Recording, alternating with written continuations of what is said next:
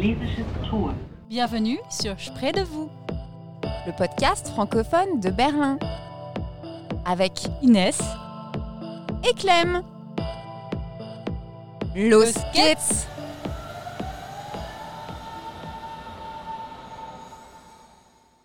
Bonjour Inès. Bonjour Clem.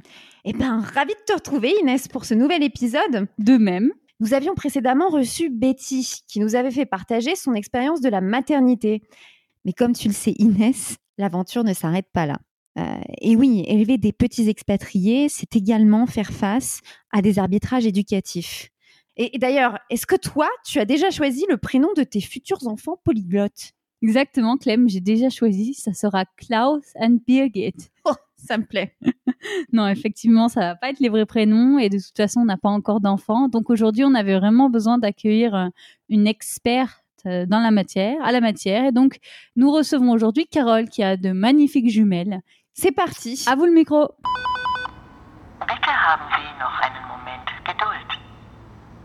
Alors, Carole, peux-tu te présenter un peu? Oui, alors bonjour ou bonsoir à toutes et à tous. Euh, je suis Carole, je suis française. Je vis en Allemagne depuis presque dix ans. Euh, je suis prof de français et espagnol dans un lycée international à Berlin, à Mitte. Euh, avant d'habiter en Allemagne, j'ai habité en Angleterre. Et avant l'Angleterre, j'ai passé un an aux États-Unis. Et tout ça, c'est un peu lié parce que cette année aux États-Unis a fait qu'une amie a rencontré mon mari et me l'a présenté un jour euh, où on a décidé en 2010 de faire le nouvel an à Berlin. Et c'est là que je l'ai rencontré. Et c'est grâce à cette rencontre que euh, j'ai décidé de venir euh, vivre en Allemagne. Enfin, c'était pas spécialement l'Allemagne qui m'attirait. Je, je, venais de passer quatre ans en Angleterre et j'en avais un petit peu marre euh, de ce pays. De la pluie. Oui, voilà. Désolée pour tous les Anglais, mais euh, j'ai fait une overdose et j'étais prête à partir n'importe où, n'importe où, n'importe où. Donc j'ai envoyé, euh, je me souviens cette année-là, au moins 60 CV, l'aide de motivation dans toutes les écoles euh, en Europe surtout. Et j'ai eu un, une réponse, c'était euh, à Dresde, donc à deux heures de Berlin. Et au bout de deux ans à Dresde, j'ai eu un, un poste à Berlin. Et c'est comme ça qu'avec mon mari, maintenant mon mari, on, a- on s'est installé ensemble à Berlin. Donc, tu es arrivée par amour. Par amour Un peu comme toi, Inès. Ouais, c'est ça, un peu. Mais du coup, Carole, tu t'es pas contentée euh, de déménager à Berlin et, et de te marier euh, euh, avec, euh, bah, tout simplement avec un Allemand? Tu as aussi décidé euh, de fonder ta famille, tout simplement en Allemagne, et c'est la raison pour laquelle on te, on t'interviewe aujourd'hui. Oui. Euh, donc du coup, j'ai une première question. Est-ce que selon toi, euh, l'expatriation rend la parentalité plus compliquée? Est-ce que ce serait un challenge en plus par rapport à toutes les choses euh, qu'on doit affronter en tant que parent Quand les filles sont nées, c'était pour nous le choc. C'est là qu'on s'est rendu compte que de pas avoir les grands-parents euh, à portée de main, euh, c'était vraiment plus compliqué. Qu'on était vraiment que tous les deux avec les bébés. Bon, après, moi j'ai des jumelles, donc deux bébés d'un coup. C'est mon expérience, elle est peut-être pas aussi très représentative parce que beaucoup de gens ont un seul enfant en général à la fois. Et euh, mais c'est vrai que tout de suite, ce, qui nous a manqué, c'était les grands-parents les grands-parents, euh, on a vraiment eu euh, tout de suite ce manque que personne n'était là si nous on avait besoin. Enfin, nos grands-parents, les quatre grands-parents de nos filles, ils sont vraiment très généreux, ils adorent leurs petites filles. mes parents ont acheté un smartphone juste avant la naissance de mes filles pour euh, avoir des photos tous les jours, avoir des nouvelles. euh, donc c'est, je crois que j'ai jamais eu autant communiqué avec mes parents que depuis que je suis moi-même euh, mère. Et oui, voilà, c'était vraiment difficile de pas être euh, avec eux au quotidien, de pas. Même mes parents ne m'ont même pas vue enceinte en fait. Hmm. Ah Ils m'ont oui. jamais vue enceinte alors que bon, ils sont pas très loin, mais comme ils sont encore dans la vie active, ils sont pas venus pendant ma grossesse. Et comme ma grossesse à la fin était un peu, euh, enfin, il fallait beaucoup que, il fallait que je me repose, que je reste. euh, le plus euh, chez moi possible, plus inactif possible. Du coup, on n'a pas pu aller en France euh, avant la naissance et mes parents m'ont jamais vue enceinte. Oui, donc grosso modo, pour toi, le, tu identifies la distance avec ta propre famille comme un des plus gros challenges, si j'ai bien compris. Ouais, parce que le plus difficile, c'est vraiment les deux, trois premières années où les enfants sont très, très souvent malades et nous, on doit travailler. Du coup, euh, ça apporte beaucoup de stress euh, sur le couple parce qu'il faut décider qui va prendre le jour de congé et ne pas aller au travail. Et en général, c'est assez euh, difficile de décider parce que les deux parents, si les deux parents sont actifs et aiment leur travail, ils ne vont pas vouloir prendre un jour ou deux jours. Il y aura toujours de la pression, même si au travail il n'y a pas cette pression-là sur de l'employeur. On a toujours cette culpabilité de manquer, de ne pas faire ce qu'on devait faire ou ou d'anticiper aussi que l'enfant soit malade et ne pas pouvoir mener un projet complètement jusqu'à la fin. Ça, c'est le plus difficile parce que quand un enfant est malade, c'est les parents de le garder. Mais quand tu es en France et que tu as des grands-parents euh, près de chez toi, tu peux les appeler. Moi, c'était comme ça. Quand j'étais petite, c'était ma grand-mère qui venait toujours euh, me garder. Ou les mercredis, quand il n'y avait pas d'école, c'était elle qui venait toujours. Donc, euh, oui, c'était pas quelque chose qui, m'était venu à l'esprit que cela euh, me manquerait aussi quand moi j'aurais des enfants. Remarque, c'est vrai, Inès, euh, je sais pas comment c'était pour toi dans ta jeunesse, mais ma sœur et moi, par exemple, nous avons passé toutes nos vacances chez mes grands-parents maternels. Ils ont constitué vraiment un relais éducatif. C'était un véritable support pour mes parents qui ne pouvaient pas se libérer 16, euh, jours, enfin, 16 semaines de vacances par an, quoi. Moi, j'ai été élevée avec mes grands-parents, c'est-à-dire qu'on avait dans la même maison mes grands-parents en bas et mes parents en haut. Ah, c'est génial. Et oui, et oui, à la Provençale. et du coup, euh, j'ai connu, ben, je- j'allais euh, à midi avec mes parents et le soir avec mes grands-parents. Donc ouais, je, je- je- oui. Donc on peut complètement comprendre, effectivement, et c'est le moment où tu es placé face au fait accompli que tu réalises euh, aussi euh, bah, tout, toute l'importance que peuvent avoir aussi les, les grands-parents en termes de support et, euh, et du point de vue éducatif. en termes de support, euh, le lien affectif, moi je sais, hum, je pense que malheureusement, ça va être difficile pour mes parents, même si mes filles les adorent et que mes parents sont complètement fans de leur petite fille. Mais je pense qu'ils n'auront pas cette relation que moi j'ai eue avec ma grand-mère euh, paternelle, qui était vraiment exceptionnelle, qui était vraiment un, mon premier grand amour, j'aimerais bien dire, parce que j'ai ressenti avec elle euh, cet amour inconditionnel que j'ai ensuite ressenti en étant mère mais euh, c'était la, première relation euh, vraiment forte que j'ai eue. et ça, je sais que mes, mes, enfants ne l'auront peut-être pas.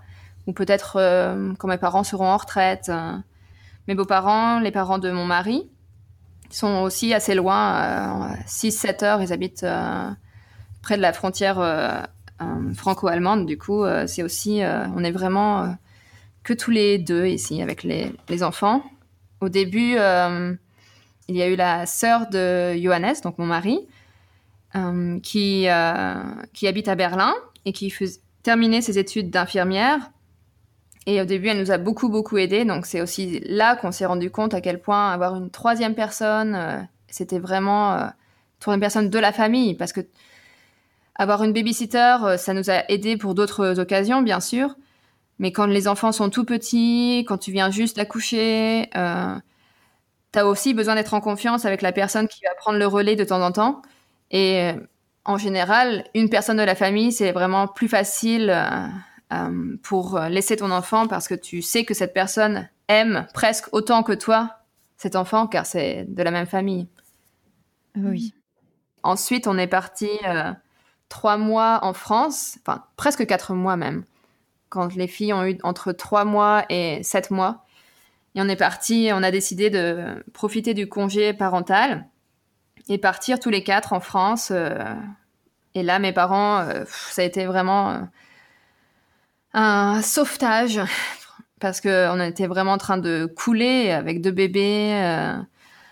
et mes parents, tout d'un coup, ils étaient là. On avait quatre euh, bras en plus, euh, des hum, repas faits, euh, le ménage fait, la lessive faite, euh, tout ça en plus. On n'avait plus qu'à se concentrer sur les sur les filles. Et même même ça, mes parents aidaient aussi. Voilà, les biberons, ils en ont donné. euh, on n'avait plus 20 couches à changer par jour, mais peut-être 3-4. Enfin, c'était vraiment un grand soulagement pour nous. Il me semble que le fait d'avoir eu des jumelles, ça a amplifié le choc. Moi, je pense. Mais il y avait aussi, oui, de la naïveté. Parce que moi, je viens d'une famille assez nombreuse. Alors j'avais toujours cette image de c'est pas trop difficile de s'occuper des enfants. et même s'il y en avait deux, j'ai jamais paniqué, je me suis jamais dit on n'y arrivera pas, ça va être euh, on va gérer, c'est facile de changer une couche. Euh, je m'étais dit aussi euh, je vais allaiter comme ça on n'a pas besoin d'acheter de biberon, vraiment naïf euh, alors moi j'ai une petite question, c'est on sait toujours pas le prénom des, des, jumelles, ça m'intéresserait de savoir si c'était un, un compromis franco-allemand et euh, voilà juste euh, nous en dire plus sur quel prénom etc. Ah oui avec plaisir. Mhm. Alors en fait mes filles s'appellent Frida Marie et Ella Rose donc Frida et, et Ella Marie-Rose, c'est leur euh, deuxième prénom. C'était le prénom de ma grand-mère qui s'appelait Marie-Rose. Pour moi, ça a été très pratique. Elle a eu un prénom composé parce que j'ai pu le donner à mes jumelles. Une partie chacune, une moitié chacune. L'impératif pour nous, c'était que euh, le prénom ait la même prononciation en français et en allemand. Donc ça réduit la liste, déjà. Moi, j'avais toujours aimé le prénom Jeanne, mais ça marche pas en allemand. Et je sais que ma grand-mère m'avait, je lui avais promis euh, d'appeler euh, un de mes enfants Europe, mais c'est pas passé avec mon mari. Mais Et du coup, elle s'appelle Brexit. La prochaine, non, il n'y en aura pas. Et ma question suivante, c'était euh, alors, sur quoi avez-vous basé votre éducation? Alors, sur quoi Je suppose que il fallait choisir entre une éducation française, une éducation allemande. Là, ça devient tout de suite très compliqué. Ouais, mais en fait, je sais pas si on s'est dit, euh, si on s'est assis et si on s'est dit, allez, on les éduque à la française ou à l'allemande. on s'est plus dit, euh, bon, on va, on va, essayer de survivre. Et pour moi, c'est devenu naturel, en fait, de le faire plus le modèle français parce que c'est ce que moi j'avais connu et j'ai l'impression que quand c'est la mère qui est française, euh, la famille va plus aller dans le modèle euh, de la, des familles françaises, c'est-à-dire que l'enfant euh, est un peu poussé à faire ses nuits au bout de quelques mois, va dans sa chambre assez rapidement. Et le modèle allemand, c'est plutôt le cododo pendant plusieurs années. Alors, excuse-moi, mais c'est quoi le cododo? Cododo. Il faut traduire. Ah pardon. ben le cododo, c'est quand l'enfant dort dans le même lit que les parents ou alors dans la même chambre. Mais je pense que c'est souvent dans le même lit. Et pour moi, en fait, je n'avais même pas pensé à, à ça. En fait, c'était pour moi. Euh, les filles, elles ont fait du cododo avec avec nous les trois premiers mois dans notre parce qu'on avait un appartement à l'époque euh, tout petit, on avait juste une chambre. Et puis, euh, on a fait. Euh, euh, moi, j'allaitais et on faisait le mix entre les biberons et l'allaitement. Donc, c'était, j'avais acheté un petit lit qui s'attache à notre lit. Donc, c'était voilà déjà une, une, petite séparation. Hmm. Et ensuite, quand on est allé en France, elles ont été dans la même chambre que nous, mais c'était une très grande chambre. Et c'est vrai que là, pour le coup, on pourrait dire que j'ai plutôt fait un mix franco-allemand parce que voilà, j'ai eu les filles jusqu'à ce qu'on déménage dans notre nouvel appartement. Elles ont été dans notre chambre pendant presque sept mois, en fait. Et c'était, euh, j'ai trouvé ça vraiment pratique parce que, voilà, dès qu'il y avait un petit bruit, euh, voilà, je pouvais aller vérifier. En fait, que c'est aussi ce que je disais tout à l'heure, le choc avec cette anxiété qui tombe sur mes épaules. C'était vraiment d'avoir toujours peur pour elle. Euh. et donc la nuit, avec les histoires de mort subite, d'étouffement, je sais qu'une fois, j'ai vu Ella qui avait euh, régurgité et elle était allongée et elle s'était étouffée. Euh, elle commençait à s'étouffer parce que la régurgitation avait recouvert son nez et sa bouche. Et j'ai vu juste ses bras se lever, s'agiter. Et heureusement, j'étais juste à côté parce que j'ai pu la redresser. Et donc là, pour moi, l'intérieur du cododo était vraiment euh, essentiel pour moi parce que je pouvais toujours veiller sur elle correctement. Bon, après, c'est aussi euh, un petit peu trop. Mais euh, quand elles ont, quand on a déménagé, elles ont eu leur propre chambre et je me suis habituée assez rapidement à ça et même j'ai été très contente. En fait, quand on est revenu de la maternité, je me souviens très bien. Elles ont, on a passé cinq jours à la maternité et quelque chose euh, qu'on nous avait pas dit, c'est quand les, les bébés changent d'environnement, ils hurlent, mais des heures et des heures en général. T'es prévenue Inès. Hein voilà. Oui, je vous préviens, si ça arrive, c'est normal. Mais euh, elles sont hurlées, mais de 18h à minuit, je crois. Oh. Et donc là, tu, tous tes principes de parents, pas besoin de tétines, blablabla, partent en fumée. Là, j'ai sorti toutes les tétines que j'avais achetées euh, de tous les paquets et je commençais à les remettre dans la bouche. Euh, enfin, voilà. Et j'ai, à ce moment-là, j'étais en panique et du coup, j'ai envoyé des messages à des copines allemandes, copines anglaises, etc. Et elles m'ont toutes dit Ah, mais c'est normal, fais-les dormir dans ton lit, euh, voilà, attache tes cheveux, mets-les à côté de toi. Et moi, je dis là, quoi? Faut qu'elles dorment avec moi? Mais non, mais, mais jamais, jamais. Et, euh, et ensuite, on s'est rendu compte avec mon mari que oui, on était un petit peu obligés euh, quand même de faire du cododo, mais de ne plus de nous séparer la nuit. Donc lui, il, il prenait la première partie de la nuit, c'est-à-dire que il s'occupait d'elle de 18h à minuit. Et moi, pendant ce temps-là, je dormais. Enfin, c'est la seule période de ma vie où j'ai dormi si tôt. Et ensuite, de minuit à 6 heures, c'est moi qui m'occupais d'elle. Et euh, moi, notre peur, enfin surtout peut-être la mienne, c'était que plus jamais je redormirais avec mon mari, en fait. Mmh. Et c'est vrai que c'était impossible de dormir ensemble à cette époque-là. Voilà, une des différences. Euh, avec la France et entre la France et l'Allemagne, c'est quand je suis arrivée en France euh, que les filles avaient trois mois. Elles commençaient à faire de plus longues euh, euh, sessions de sommeil. Elles dormaient genre 3-4 heures d'affilée sans se réveiller. C'était déjà incroyable. Mais mes copines françaises me disaient quoi? Elles font toujours pas leur nuit? Elles ont trois mois. Et quand on est rentré en Allemagne, elles faisaient leur nuit depuis l'âge de 5 mois. Vraiment 12 heures et tout, sans se réveiller. Et là, mes copines allemandes ou anglaises, etc., elles me disaient, mais c'est pas possible, tu mens, elles font pas leur nuit. Elles hmm. ont que cinq mois, tu mens. mais euh, qu'est-ce que ça veut dire que les mamans françaises sont des marâtres ah, Non, juste la tienne. je, je, lui ferai passer ton gentil message, Inès, pour la fête des mamans. ben non, alors c'est aussi une image euh, qu'on a, c'est vrai, parce que je me souviens quand les filles avaient à peu près un an, j'étais euh, de retour au travail et mon boss, qui a eu une, petite fille à peu près au même moment, enfin 3-4 mois après moi, lui, euh, je sais plus pourquoi, il me demandait comment allaient mes filles, alors je lui disais ça, là, là, elles vont bien.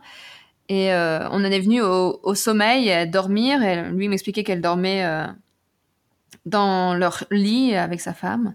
Et moi, je lui dis, ah non, nous, on le fait à la française, elles dorment dans leur lit, c'est super. Et là, il me répond Oui, mais nous, on est très fusionnel avec notre fille. moi, je lui réponds Bah, moi aussi. voilà, mais en fait, on a. Enfin, je sais, je lui ai dit Mais c'est fou ça. On. On, on ne dort pas avec ses enfants, du coup, on n'est pas fusionnel avec eux. Enfin, j'ai trouvé ça vraiment euh, mhm. blessant. Parce que mes filles, je joue tout le temps avec elles, je, je passe ma vie à penser à elles, je fais tout pour elles quasiment. Et mais pour moi, c'était important qu'elles apprennent à s'endormir seules, même dès, euh, même si on faisait du cododo, c'était important qu'elles n'aillent pas dans leur lit endormies. Donc, euh, quand je les posais dans leur lit, elles étaient toujours un peu réveillées, et j'attendais quelques minutes qu'elles s'endorment. Euh. Et je sais pas si c'est ma culture, si c'est ce que j'ai entendu, etc. Mais pour moi, c'est venu naturellement. Il n'y avait pas d'autre moyen de le faire que de leur apprendre tout de suite dès le départ, avoir une petite routine le soir. Euh, euh, c'était quoi Allaitement, biberon, euh, changement dans pyjama, la lumière très très douce, une petite veilleuse et le reste dans le noir, plus de bruit dans la maison, une petite chanson et hop, c'est parti pour toute la nuit.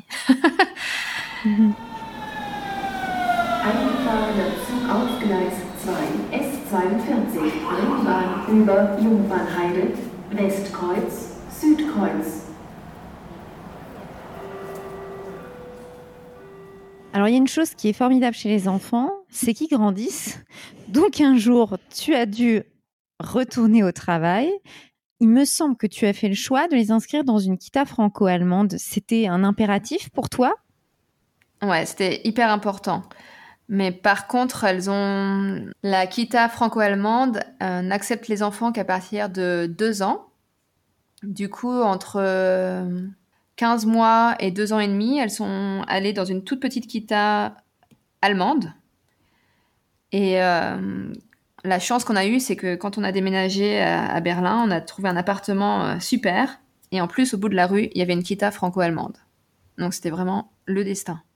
Et, mais ça voulait dire aussi que pendant euh, un an et demi, j'étais la seule personne avec qui elles entendaient parler le français quand j'étais enceinte, j'avais beaucoup euh, euh, recherché là-dessus, les, enfants bilingues ou plus, parce qu'avec mon mari, en fait, euh, quand on s'est rencontrés, mon allemand n'était pas terrible, terrible. Du coup, on s'est toujours parlé en anglais, lui et moi. C'est la langue où on est tous les deux à égalité. Donc, si on se dispute, si on se dispute en allemand, moi, j'aurais jamais l'avantage. Donc ça, c'est bien aussi. c'est quelque chose qu'on connaît très bien, euh, Clem euh, et moi. Enfin, pas Clem et moi en tant que couple, mais Clem, l'annoncer. Clem et son copain et moi et, mon copain, on, on parle quasiment qu'en allemand.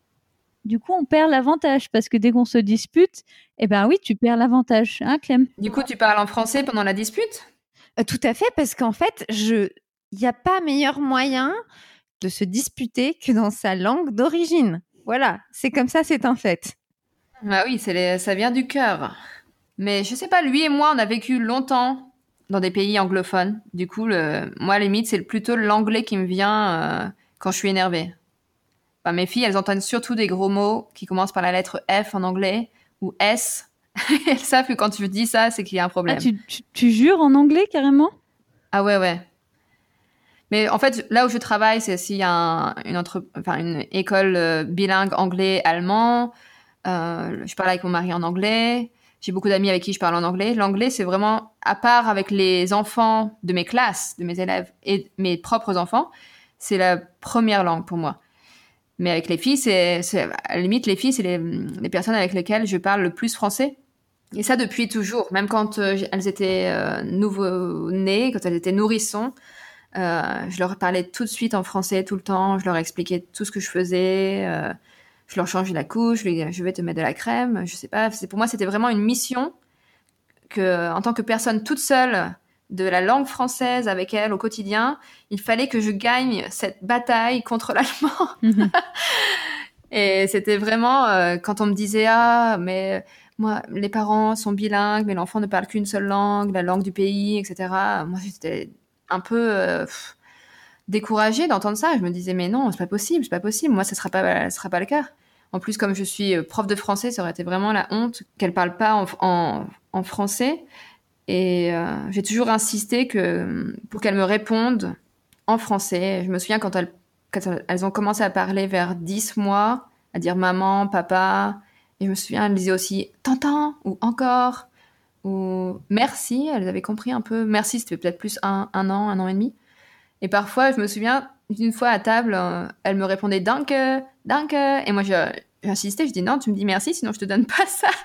Et elles comprenaient, elles, avaient trouvé ça drôle et c'était revenu une blague. Après, elles faisaient exprès de me dire danke à la place de merci. Mais bon, elles ont quand même compris assez vite qu'avec moi, il fallait parler en français pour avoir un peu ce qu'elles voulaient, hein, pour avoir à manger. bon, J'exagère, mais c'était vraiment. Euh, impératif euh, pour notre relation. Et même maintenant, quand elles m'entendent parler en allemand, euh, ou quand je leur parle en allemand pour voir, euh, elles détestent ça. Mais, mais dans, dans ce cadre-là, Carole, la Kita franco-allemande, c'est un véritable relais. Ah oui. Est-ce que tu peux tout simplement nous expliquer quelles sont les spécificités d'une Kita franco-allemande? Les éducateurs sont des deux nationalités, tout simplement ou? Oui, alors le principe, c'est ça, c'est que même les enfants soient, euh, eux, de familles euh, franco-allemandes le plus possible, ou dont les parents parlent français et allemand. Nous, c'est une petite kita, donc il y a deux groupes, un groupe des petits de 2 à 4 ans et un groupe des plus grands de 4 à 6 ans. Dans chaque groupe, il faut enfin, l'idéal, c'est qu'un éducateur soit français et un éducateur soit allemand. Mais les animations, les activités se font en anglais ou en, anglais? En allemand ou en français? Les deux? Les deux, voilà. Elles apprennent des chansons en français, des chansons en allemand. Elles, en fait, elles interagissent avec l'éducateur dans la langue de l'éducateur. Hmm. Voilà, c'est pour ça que c'est l'idéal, c'est d'avoir les deux langues dans chaque groupe euh, éducatif à l'Akita. Et oui, alors pour répondre à ta question tout à l'heure, euh, quand elles sont allées euh, dans cette kita, c'était vraiment pour moi un, un relais parce que voilà, j'étais plus la seule avec qui elles parlaient français, même si on avait fait aussi quelques vacances en France. Mais là, c'était vraiment au quotidien quelqu'un d'autre que leur mère euh, parlait cette langue. euh, et elles se débrouillaient bien, mais là, c'est vrai que euh, leur français a- s'est envolé, quoi. Et c'était vraiment super pour moi. Et donc, on comprend que ça a été un effort euh, de, de faire une éducation bilingue, en fait. Ça a été une discipline, on comprend ta mission. Ouais, un peu. C'est toujours le cas, hein, parce que hum, les enfants mixent beaucoup certains mots, certaines structures, euh, syntaxe, mettre le verbe à la fin en Mm. français, alors que c'est en allemand qu'on fait ça, ou mettre voilà les infinitifs euh, français mais avec le en allemand à la fin, ou des petits trucs mignons aussi, mais c'est toujours très mignon quand même. Je me souviens une fois on était dans un jardin botanique où il y avait plein de citrouilles. Il y avait plein de citrouilles et je demande à Ella comment tu dis euh, curbis en français? Et au lieu de dire citrouille, elle a dit le curbi. Ah, mais moi aussi, je fais ça. Le. Ouais, ouais. le curbi. Oh, c'est bien tenté, hein Ah bah ouais. Bah ouais, pas mal, mais non. À chaque fois qu'un de nous leur apprend un nouveau mot en allemand, il y a l'autre derrière qui est là. Et en français, c'est comme ça. Et en allemand, c'est comme ça. Ouais, c'est bien. Mais oui, c'est ce que je conseille, c'est surtout d'être. euh, je pense que ce qui marche vraiment, c'est voilà d'être consistant et aussi d'être présent, de jouer dans la langue maternelle ou paternelle, de lire des histoires. Les filles, elles ont chaque histoire, euh, chaque soir, une histoire en français. Le, le lendemain, une histoire en allemand, une chanson en français, etc. Des dessins animés, c'est quand elles regardent des dessins animés euh, en français ou en allemand, les deux quoi. Euh, on a une petite question, c'est comment as-tu trouvé tes ressources en français à Berlin? Euh, Peut-être, euh, par exemple, euh, comment as-tu trouvé d'autres familles françaises avec des enfants du même âge? Donc, tu disais à l'Akita. Ouais. Est-ce que tu vas à l'Institut français chercher des livres? Voilà. Bien, avant l'Akita, c'était pas trop une préoccupation, je ne sais pas pourquoi. Peut-être parce que j'ai aussi euh, deux bons amis français ici. Donc c'était pas non plus quelque chose que je recherchais activement, mais avec l'Akita, voilà, on a fait des connaissances euh, franco-allemandes et on- avant euh, la pandémie, on allait aussi euh, à l'Institut français. Donc là, c'est sûr que c'est un bon endroit aussi pour retrouver des familles. Et je sais que il y a un groupe sur Facebook qui s'appelle les mamans de Berlin et les, mamans et les papas de Berlin. Donc là, je suis sûre qu'ils avaient dû, euh, un moment ou un autre, organiser des rencontres. Moi, euh, je me suis abonnée au groupe euh, récemment, donc euh, je ne l'ai jamais fait. Mais ça, c'est un moyen aussi certain de, tisser des liens avec des familles françaises. L'Institut français aussi, souvent, il y a beaucoup d'événements pour les enfants le week-end. Peut-être pas en ce moment, mais normalement, oui. Et il y a aussi des écoles de musique en français ou des cours de sport en français pour les enfants. Il y a vraiment beaucoup, beaucoup de choses euh, pour les familles françaises ici. euh. Mais moi, ma principale ressource euh, amicale, c'était l'Akita. On s'est retrouvés avec d'autres expatriés ou avec d'autres familles franco-allemandes à Berlin. Et ça, ça est devenu notre nouvelle famille. On a tissé vraiment des liens et là, c'était super parce que, voilà, entre copains et copines, on se dit, bon, voilà, j'ai un problème, est-ce que tu peux venir? Est-ce que je peux te les laisser? Ou alors, après l'Akita, on récupère les enfants des autres et on fait un petit euh, goûter à la maison et on peut récupérer les enfants plus tard. Ça, ça nous a changé la vie. Parce que après, l'Akita allemande qu'on avait eue avant, en comparaison, bah, voilà, c'était surtout des Allemands dans cette petite Kita, donc ils avaient leur vie, ils avaient, même s'ils nous aimaient bien et tout, c'était pas pareil, c'était pas le même genre de lien euh, tissé. Hmm. Et il y a beaucoup, beaucoup de Kita franco-allemandes aussi. Très bonne nouvelle pour nos Inès euh, dans le futur, quand on se lancera dans ce genre de projet. Et est-ce que tu vois une différence flagrante de point de vue euh, éducatif entre la France et l'Allemagne? Déjà, rien que pour la Kita, par exemple, une école maternelle en France, c'est assez différent. Euh, je vois beaucoup mes copines, euh, leurs enfants à 3 ans, ils apprennent à compter, à écrire leur prénom, à écrire les lettres. C'est beaucoup plus euh, académique, si on veut. Alors qu'en Allemagne, ça c'est beaucoup plus libre. Les Kita n'ont pas l'obligation d'apprendre le travail préscolaire. Donc il y a beaucoup de Kita qui ne le font pas, ou alors il y en a d'autres qui le font, mais un peu à leur manière. Et quand on est français, on est un peu habitué à ça. Voilà, les enfants, ils font du travail, des devoirs dès l'âge de 3 ans. et bon, par moi, parfois, moi, ça me dérange un peu, mais c'est juste mon point de vue, parce que souvent, mes amies allemandes, elles me disent, mais regarde, pour elles, c'est beaucoup plus acceptable, parce que c'est comme ça qu'elles ont été élevées elles-mêmes. Elles me disent, mais tes filles, elles apprendront à lire, à compter comme les autres. C'est juste que ça commence à 6 ans, c'est tout, quoi. Et euh, c'est vrai que l'Akita, pour la, pour l'Allemagne, c'est plutôt un endroit où on apprend à vivre ensemble, à être euh, sociable. C'est ça qui est le plus important, à jouer ensemble, etc. Les règles de vie. En tant que prof de français, tu dois te dire, c'est trop tard, non 6 ans pour commencer à apprendre?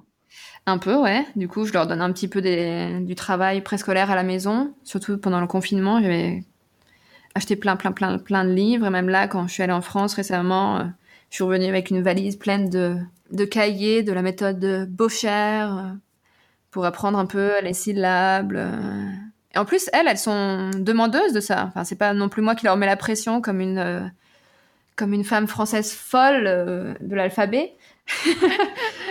non, mais leur donner, leur donner mot passant à 4 ans, je trouve que c'est un petit peu too much. à 3 ans même.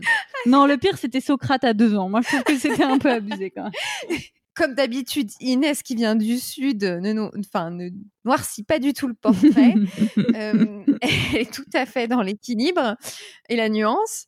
Mais c'est vrai qu'en France, on a un côté très académique, quoi. Ouais. Je me rappelle quand j'ai eu mon premier échange linguistique, qui d'ailleurs se passait euh, en Schwarzwald, dans un petit village perdu à la frontière. J'ai été très étonnée, par exemple, du rapport extrêmement direct qu'avaient les élèves allemands avec leurs professeurs. Alors, c'était peut-être lié euh, à l'établissement dans lequel j'ai été inscrite euh, à cette époque-là, mais il y, avait un certain respect de la hiérarchie. En tout cas, moi, dans mon établissement, c'était comme ça. Le professeur, c'est le professeur. Vous? vouvoiement, on se lève quand il rentre en classe, etc.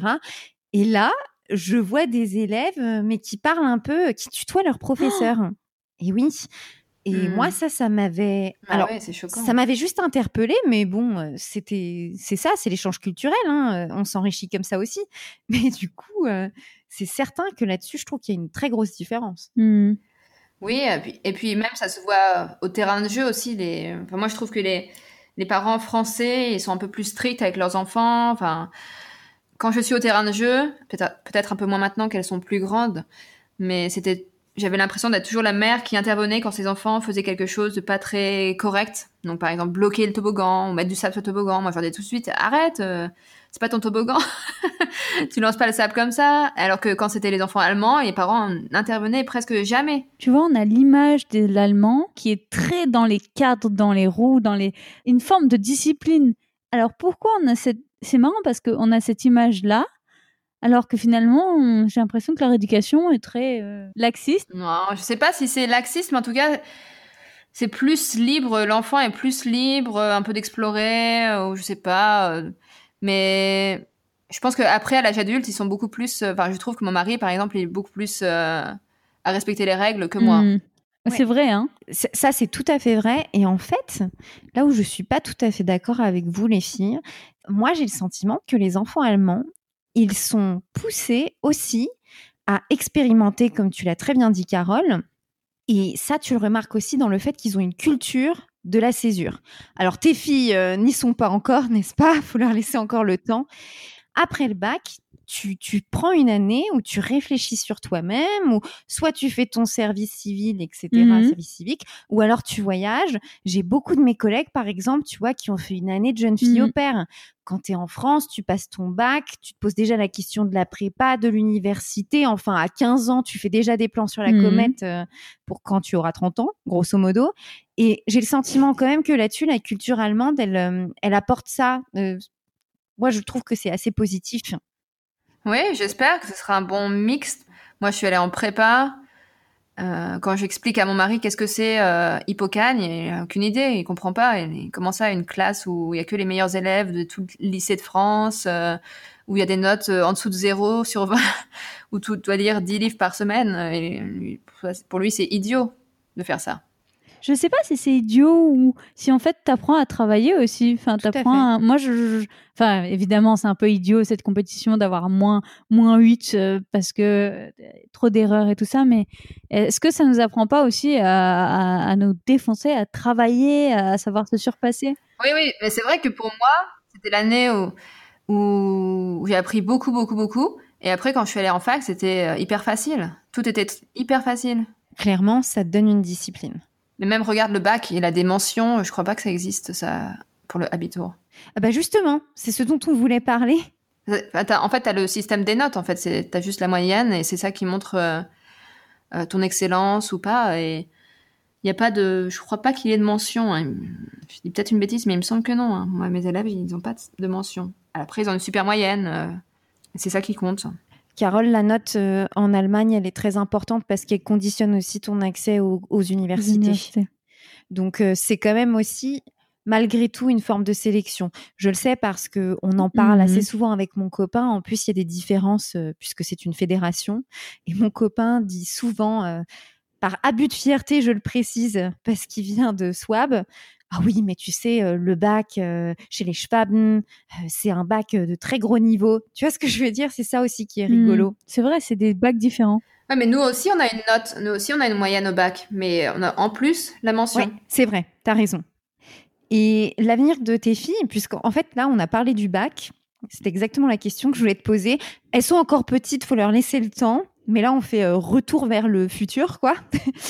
Euh, tu souhaites les inscrire dans un établissement de type international ou franco-allemand? Ce serait un choix pour toi qu'elles puissent avoir, un, par exemple, une formation de type Abibac? Mm, ouais, ça serait vraiment super. Alors, l'année prochaine, c'est la dernière année de Kita, donc c'est là qu'on, que les, les parents commencent à inscrire leurs enfants pour la, la primaire. Et pour nous, ce serait vraiment super si elles allaient dans, cette, dans une école euh, européenne euh, primaire, euh, qui est pas très loin de chez nous, qui est franco-allemande, et qu'elles apprennent euh, dans cette école, en fait, je pense que c'est le cas dans toutes les écoles franco-allemandes primaires, tu as hum, des petites classes et chaque classe est divisée en deux groupes. Le groupe qui fait l'alphabétis- l'alphabétisation en allemand et le groupe qui fait l'alphabétisation en français. Donc le groupe qui apprend à, à lire et à écrire en français et ensuite le groupe qui apprend à écrire euh, et à lire en allemand. Et pour moi, c'est vraiment super euh, comme structure. Ça a l'air vraiment euh, bien parce qu'elles sont en petits groupes euh, et qu'elles auront l'opportunité d'apprendre le français. Moi, nous, on, a- on pense les mettre dans le groupe français parce que apprendre à lire et à écrire, c'est plus difficile en français qu'en allemand. Et après, elles peuvent apprendre plus facilement à lire l'allemand comme, il- comme il s'écrit en général, comme il se prononce. Hmm, c'est vrai. Et après, oui, après, si elles sont bonnes élèves, j'espère, ça sera le lycée français avec euh, Abibac. Mais c'est vrai que pour moi, c'est super important que même si elles passent euh, la majorité de leur vie en Allemagne, ça c'est pas encore dit, mais qu'elles aient une culture euh, française euh, vraiment intense. euh, et j'y travaille depuis leur naissance. euh, même leurs vêtements, ils sont quasiment tous euh, de marque française. euh. Moi, j'aime vraiment plus le style français que allemand. Désolée, euh, les Allemands. Mais leur chambre, voilà, c'est euh, tous les petits objets euh, créés en France, euh, de marque française, euh, même ce, ce qu'elles mangent au goûter. les Allemands sont plus dans pas trop de sucre, etc. Moi, j'aime bien leur faire découvrir les petits plaisirs de pâtisserie à la française, de macarons, des chansons françaises, des livres français, des dessins animés français, même de mon enfance. J'aime beaucoup revivre, c'est vrai, hein, mon enfance à travers elle. Ça, c'est sûr que je refais mon enfance euh, française avec elle. Avec euh, Petit ours brun, bon maintenant elles sont un peu plus grandes, euh, Mimi Cracra, même des trucs qui ne sont plus actuels en France, elles les connaissent maintenant. Ouais, j'ai envie qu'elles aient les références que moi j'ai eues et qu'elles aient euh, cette expérience euh, scolaire aussi, euh, même si parfois c'est un peu élitiste. J'espère que le, que le côté allemand de la scolarité va un peu équilibrer ça. Et euh, ça serait vraiment merveilleux que ce soit des petites filles euh, élevées euh, à l'européenne franco-allemande. La parfaite combinaison, Inès. Mais on a une question très importante, Carole. Est-ce que tes filles connaissent Casimir? Non Comment ça? Ouais, ça, j'ai pas fait Casimir encore. Mais je leur ai fait, mon... je leur ai montré, bon, il y a longtemps déjà, mais le manège enchanté. parce qu'elles avaient eu une fève. Ah oui, bien sûr, on fait la galette des rois. hein. Elles avaient eu la fève, et la fève, c'était euh, Pollux. Casimir, vous croyez que c'est vraiment indispensable? Inès, je te... Euh, parce que eh oui, parce que moi je suis une fille des années 90. ah bah, Moi aussi, je suis née en 85. Bah voilà, bah alors Casimir, euh, enfin, Bah Carole, oui, mais bon. on perd nos classiques. Euh, l'île- aux enfants. Les pas ouais, c'est vrai, je pourrais leur montrer. La chanson Il est est mignonne. Le temps des rires et des chants sur l'île aux enfants, c'est tous les jours le printemps. Les années 90. Mais en fait, Casimir, c'est plutôt les années 70. Ouais, c'est vrai en plus, Inès. C'est vrai Non. Et Casimir, Mais il non. est plus très jeune, je te le dis Mais tout de suite. sur Inès. France 3, ça avait l'air euh, neuf. Mais tu rigoles Inès, euh, c'est parce qu'à l'époque, tu portais pas tes lunettes. C'est vrai, Casimir, c'est années 70. C'était des rediffs. C'est des rediffs. Ouais, mais si je leur montre les minicums, euh, j'ai peur qu'ils aient un peu peur. hein. oh, c'est nous les minicums, on nous surnomme Sacom. ok, Claire. Donc, où on en était de nos questions Carole, que là, excuse-moi, sinon, on on part faire- en digression. On va Euh, faire les Spice on, atta- oui, attaque les deux dernières questions, Carole. Vas-y. Je me souviens que Betty nous avait dit que le papa, euh, pour quand même, parce que le papa était italien, hein, c'était ça l'histoire. Oui. Si vous ne savez pas de quoi on parle, il faut écouter l'épisode 6. Donc, euh, elle disait que, que, son mari était italien et que le dimanche, il, faisait la pasta des, del dimancho. Voilà, je ne parle pas italien. Donc, elle faisait la pasta et c'était comme ça qu'il, qu'il- qu'il, lui, peut y passer sa, sa culture à ses enfants. Est-ce que ton mari a aussi des rituels euh, euh, Il fait, la, il fait euh, Les les et les du dimanche? Pardon. Ah non, elle fait quelque chose que moi, en tant que française, est un petit peu, euh, toujours un peu difficile à avaler. Hein. Petit jeu de mots. C'est le Abendbrot. Est-ce que vous connaissez ça? Oui, oui. Ah oui, mais un petit oui quand même. Bah, oui, parce qu'en fait, le Abendbrot, moi, ça, sans jeu de mots, ça me laisse sur ma faim. Voilà. Mais en fait, en fait, c'est vrai que j'y pensais l'autre jour. Je me suis dit, mais nous, on, on a commencé à manger ensemble régulièrement depuis qu'on a eu des enfants, en fait. Attends, alors peut-être qu'il faut que tu expliques ce que c'est. Je pense que tout le monde ici euh, connaît le Abendbrot, mais euh, explique peut-être pour celles qui viennent d'arriver. Voilà, le Abendbrot, c'est le dîner allemand où en fait on ne cuisine pas, on coupe des tranches de pain et sur la table on met du beurre, des différents fromages, euh, euh, peut-être de la charcuterie, euh, des, petits- cornichons et voilà, c'est ça le dîner. Et pour nous Français, ben ouais, c'est pas trop ça le dîner. Donc euh, chaque soir, un soir sur deux, c'est moi qui cuisine. Donc je cuisine euh, des petits plats. Bah, après, c'est pas non plus quelque chose de très sophistiqué, hein, mais quelque chose de chaud. Et, euh, et lui, mon mari, fait plutôt le Abendbrot. Avec les filles, du coup. Voilà, avec les filles. Et il y a cette euh, notion, et c'est vrai que mes amies allemandes m'avaient parlé de ça. Voilà, elles ont, elles ont un repas chaud le midi, donc le soir, euh, euh, mes filles peuvent avoir euh, un repas froid. Mais bon, après, c'est aussi une différence culturelle. Après, bon, elles, elles aiment le Abendbrot. euh, moi, ça me dérange pas non plus. C'est aussi pratique. Hein, faut pas se leurrer. C'est aussi pratique de ne pas avoir trop à cuisiner, à faire trop la vaisselle après et tout. Mhm. Mais euh, c'est vrai qu'au début, c'était un peu difficile pour moi d'accepter un peu euh, cette sorte de différence culturelle, mais c'était pas non plus insurmontable. Et c'est vrai que euh, ce à quoi je pensais avant, c'est que quand on vivait ensemble en couple sans enfants, on n'avait pas ce rituel de dîner régulièrement ensemble, déjeuner ensemble en même temps, etc. C'était plutôt un peu chacun de son côté. Ah bon? C'est peut-être pour ça que j'ai pas remarqué qu'il faisait de Abendbrot. Moi, j'ai contré le Abendbrot euh, en rajoutant de la soupe. C'est-à-dire que je, il prend son Abendbrot, moi aussi, et au milieu, je mets de la soupe parce que euh, on va pas manger que du pain. Ouais, voilà. Donc comme ça, elles ont un peu le mix, elles savent ce que c'est un Abendbrot et un dîner français. Et du coup, elles ont choisi quoi? J'ai l'impression qu'elles préfèrent quand même... euh, Moi, ça dépend ce qu'on va mettre sur le pain, que Marie va mettre sur le pain, mais j'aime bien... euh, je pense qu'elles sont... Elles sont plus euh, satisfaites après un petit dîner français. Ça m'étonne pas vraiment. Non.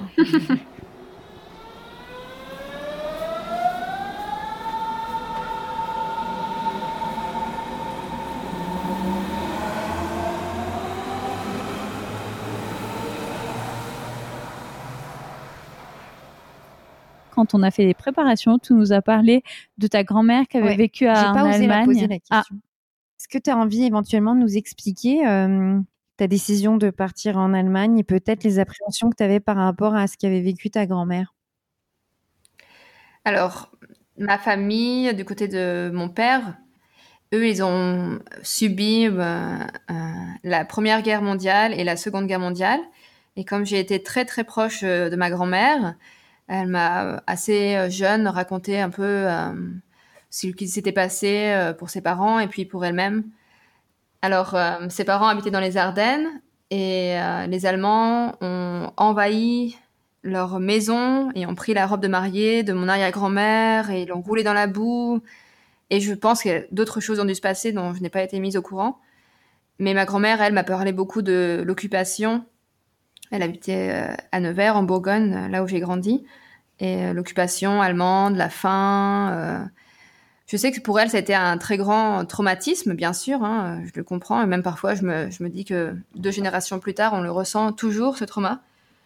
Et même si elle était très, c'était quelqu'un qui a euh, beaucoup souffert, mais qui a été très euh, résiliente et très très bonne et très tolérante. Elle était vraiment euh, à fond pour l'Europe. D'ailleurs, c'est pour ça qu'elle voulait que ce soit un prénom. Mais malgré tout, avant de venir en Allemagne, j'ai eu un petit peu peur de lui dire. Et quand je lui ai annoncé, elle m'a dit vraiment quelque chose de magnifique. Et à l'époque, j'étais même pas officiellement avec mon copain et aujourd'hui mari. Elle m'avait dit que je fermais le cercle vicieux de notre famille, de l'histoire avec les Allemands, et que qu'elle avait toujours su qu'elle aurait des petits-enfants euh, allemands.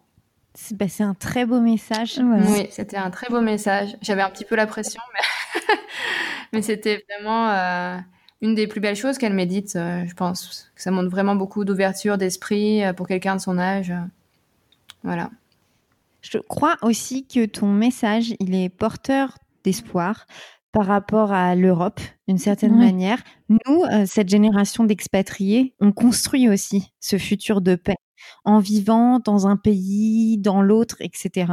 Et c'est un peu là-dessus aussi que nous nous sommes construits. Si Inès et moi, on a pu partir, c'est aussi parce que les frontières étaient ouvertes. Eh moi, j'ai bénéficié du programme Erasmus. Et, et, ça, en fait, nous, on est les héritiers de ces conflits-là et on construit tous ensemble, il me semble, un meilleur futur. Mm. Ça, c'est un message que je tiens à mm. passer. Oui, c'est magnifique, tu as raison. C'est aussi quelque chose dont je suis fière. C'est vrai que c'est. Ces enfants, ils seront, ils sont le fruit de la paix et ils vont continuer cette paix parce qu'ils auront acquis euh, cette ouverture d'esprit, euh, d'être euh, le fruit de plusieurs cultures, de voyager. Ouais, j'espère que que c'est un bon signe pour l'avenir. Mais clairement, j'irai même plus loin. En tant qu'expatriés, nous avons, on, porte une responsabilité tout simplement dans la construction de ce futur. En découvrant d'autres cultures, en s'installant dans les pays, en se remettant en question, et ce qu'on transmet à nos enfants, en fait, c'est le fruit de toutes ces cultures. Et souvent, je me suis fait la remarque que mes filles commençaient leur vie là où moi j'étais arrivée. Je sais pas si vous voyez ce que je veux dire. C'est-à-dire qu'elle, elle commence. Euh, moi, j'ai mis 18 euh, ans avant de voyager vraiment. Elles, elles ont déjà voyagé euh, avant un an. Elles avaient déjà pris l'avion plusieurs fois, etc. Et elles ont plusieurs langues dès la naissance, alors que moi, j'ai commencé à être bilingue vers 20 ans, une troisième langue un peu plus tard, après l'allemand, etc. Elles, elles ont peut-être deux langues pour l'instant, avec une troisième, l'anglais, pour les gros mots en anglais surtout. Mais voilà, elles commencent leur vie, moi où je suis un peu arrivée vers 30 ans. Et on se souvient de nos grands-parents qui ont pris une fois l'avion. Ouais, ou zéro fois. Ou de ma grand-mère dont le, dont le père était tout simplement en, camp de travail à Dresde. Mhm. De la même façon que toi, bah, je, je, boucle aussi cette histoire familiale avec euh, bah, mon arrière-grand-père. Euh, bah, qui tout simplement un jour a retraversé toute l'Allemagne dans le sens inverse pour rentrer chez lui. Mmh. Et désormais, j'habite à, quelques kilomètres euh, d'un endroit où il a passé euh, cinq années assez terribles, mais il a souhaité quand même transmettre aussi au travers de la famille euh, un message de paix. Et pour mon mari, c'est pareil. Lui, c'était le côté allemand. Son grand-père a été capturé par les Russes, a été trois ans dans un camp russe, chez l'ennemi, bien sûr, mais pour eux, c'était aussi je pense que ça a été aussi important. J'ai connu sa, sa grand-mère avant qu'elle qu'elle parte. Et elle parlait beaucoup français. C'est une famille aussi qui été euh, dans la reconstruction de la relation franco-allemande, de la reconstruction de l'Europe. Euh, son grand-père maternel était aussi professeur de français.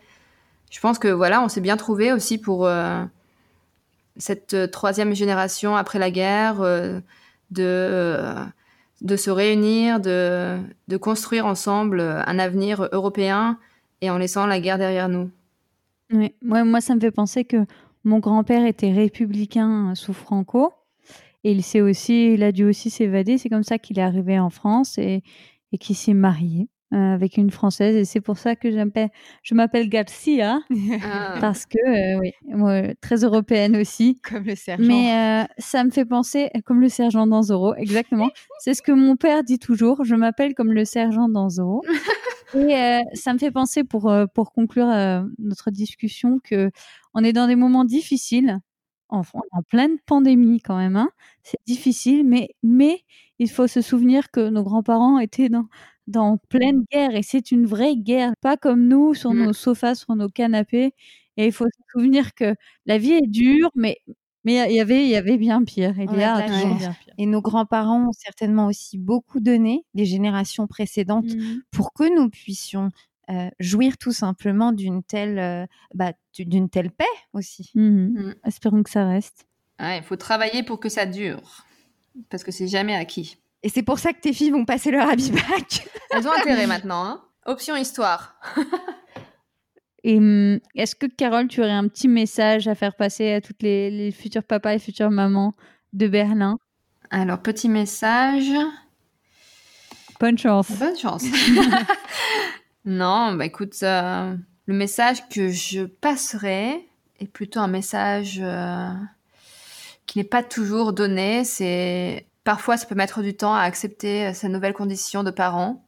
C'est pas même si l'amour pour moi a été immédiat, c'est pas toujours facile de aussi accepter un si grand amour pour quelqu'un d'autre que soi-même, de gérer l'inquiétude, de gérer le temps et tout ça et qu'il faut euh, aussi comprendre que la maternité, c'est pas toujours euh, euh, instinctif, que ça se construit. Moi, j'ai, en tant que mère, ça m'a pris au moins 3-4 ans à accepter ce nouveau rôle dans ma vie, en fait. Même si j'ai aimé mes filles immédiatement, j'ai dû prendre au moins 3-4 ans à, à, me sentir plus à l'aise dans ce rôle parce que j'avais vraiment à gérer cette anxiété de mère qui est ce qu'on appelle maintenant, je crois, la matrescence. Quand on devient mère, on se transforme aussi un peu euh, en animal euh, protecteur de ses enfants. On a une nouvelle façon de vivre et de voir les choses. Et ça, c'est vraiment tout à fait normal si vous expérimentez, expérimentez cela. Ça, c'est vraiment quelque chose qui est euh, naturel, en fait, et dont on ne parle pas beaucoup. Écoute, Carole, rendez-vous en 2040 pour voir si elles ont eu leur back avec mention. Écoute, là, c'est dans 14 ans, leur bac, normalement. Le mot de la fin me concernant, Carole, euh, je te remercie beaucoup d'avoir partagé avec nous certes les difficultés euh, suscitées par le fait d'être parent et expatrié, mais ce que je retiens surtout, c'est le côté enrichissant et tout ce que tu vas transmettre à tes enfants. Et ça, quand même, c'est une des choses et des mmh. chances formidables de l'expatriation. Donc, merci beaucoup. Merci les filles. Et puis, il y en a qu'une chose, euh, chose à dire, hein c'est dingue.